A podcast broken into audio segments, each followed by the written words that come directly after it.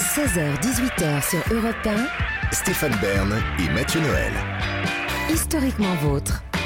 Alors, il est temps, Mathieu, de, Il est temps en tout cas. Mais il est oui, temps de quelque mais chose oui. en tout cas. Mais de de quoi faire votre portrait à 80... portrait Non, Vous le portrait de votre invité est auditeurs. Ah. 99% vrai, évidemment, de celui qui est fasciné par Mozart. J'ai nommé Eric Emmanuel Schmitt. Portrait croisé, Stéphane. Puisqu'en étudiant la trajectoire d'Éric Emmanuel, je réalisais très vite l'évidence. Comment ne l'avais-je pas remarqué plus tôt Entre vous, on peut parler de gémellité? Nous sommes de Déjà, c'est le thème de notre émission. Éric Emmanuel voue un culte à Mozart. Vous, Stéphane, c'est quasiment pareil. Vous adorez Mozart, que vous placez en troisième position dans votre panthéon artistique, juste après Nana Mouskouri et Herbert Léonard. Pour le plaisir. Oui, chut.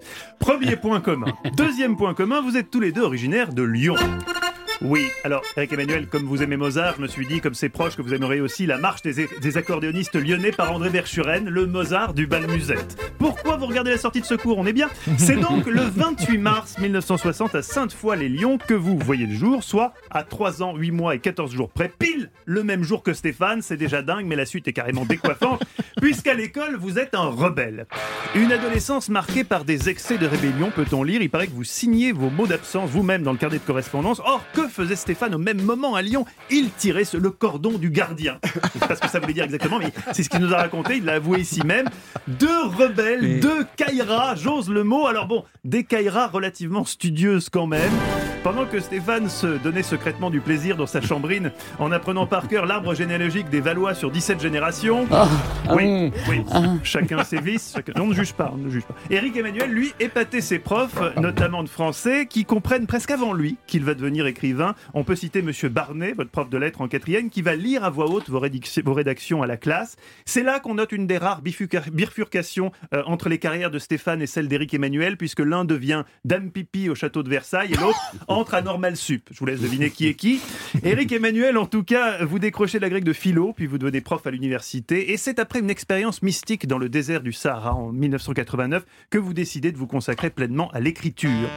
Sans jamais arriver à la cheville des chefs-d'œuvre de Stéphane, comme Mon royaume à moi, Mon Luxembourg, Mon cahier de vacances secret d'histoire, et bien sûr celui avec lequel il a frôlé le Goncourt, des timbres au cœur de l'histoire. Vous, euh, vous avez, Eric Emmanuel, quand même publié un certain nombre d'ouvrages intéressants, comme ce qu'il faut pas dire comme Oscar et la Dame Rose ou Monsieur Ibrahim et les fleurs du Coran. Et vous avez écrit pour le cinéma des films comme Odette Tout le Monde. Vous avez également joué dans des films, mais enfin bon, là non plus, Stéphane n'a pas à rougir puisqu'il a tourné dans Meurtre en Lorraine sur France 3. Vous connaissez certainement sa réplique Ah, culte. non,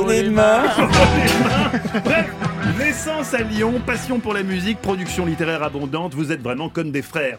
Plus ça va, plus j'ai du mal à vous distinguer. J'ai lu, Eric Emmanuel, que vous raffoliez des frites. Est-ce que vous avez déjà vu Stéphane à la cantine d'Europe 1 quand il découvre qu'il y a des frites? Des frites, des frites, des frites. des jumeaux, je vous dis, des jumeaux. Évidemment, comme dans toutes les fratries, il y a eu des rivalités, notamment en 2005, quand vous avez publié, Éric Emmanuel, votre roman épistolaire Ma vie avec Mozart, qui a beaucoup mieux marché en librairie que le roman de Stéphane, paru la même année, Ma vie avec Nana Mouskouri. Il faut dire que, faut dire que votre histoire était un poil plus intéressante, puisqu'on l'a évoqué ici, vous racontiez comment la découverte de Mozart, en assistant aux répétitions des Noces de Figaro, vous avez littéralement sauvé la vie, alors que vous broyez du noir et songez même au pire.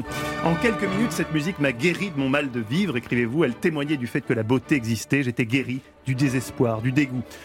À côté, forcément, ma vie avec Nana Mouskouri semblait bien terne, puisque Stéphane y relatait simplement ses soirées à Paros quand il invite Nana Mouskouri manger la moussaka.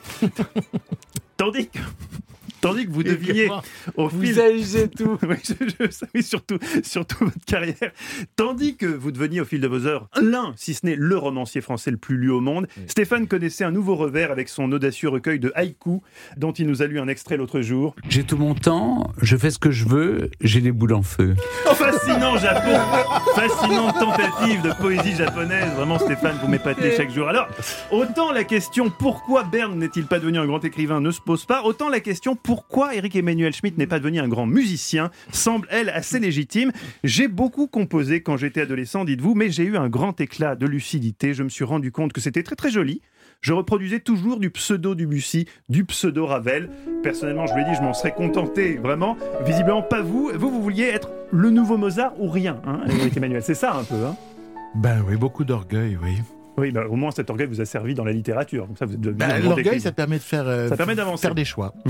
Alors, vous avez en outre un, un rapport très exclusif à la musique. Pour vous, je crois, hein, on n'écoute pas de la musique en passant l'aspirateur, par exemple. Ah, non, mais bah, quelqu'un y arrive euh, Ah bah si, moi par exemple, je moi, je- ça, ça fait passer le temps quand on fait les tâches domestiques. Pour vous, non, c'est c'est sacrilège.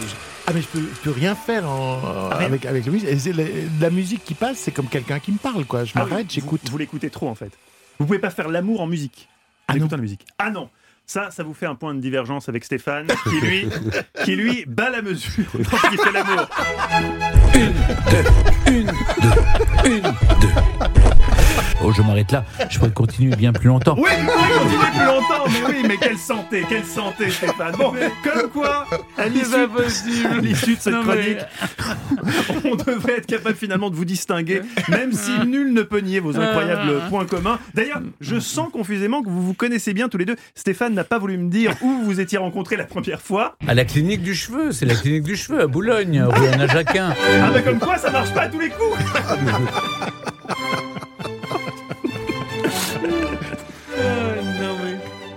pas possible. Bon, c'est la fin de saison, Stéphane. vous m'avez fait rire, cela dit. Ah bah, Je- écoutez, de c'était bon cœur, ça, de bon cœur. Comment vous osez me comparer à ce génie de Oui, bah, justement. Eric Emmanuel? Merci beaucoup Mathieu. Europe 1, historiquement vôtre.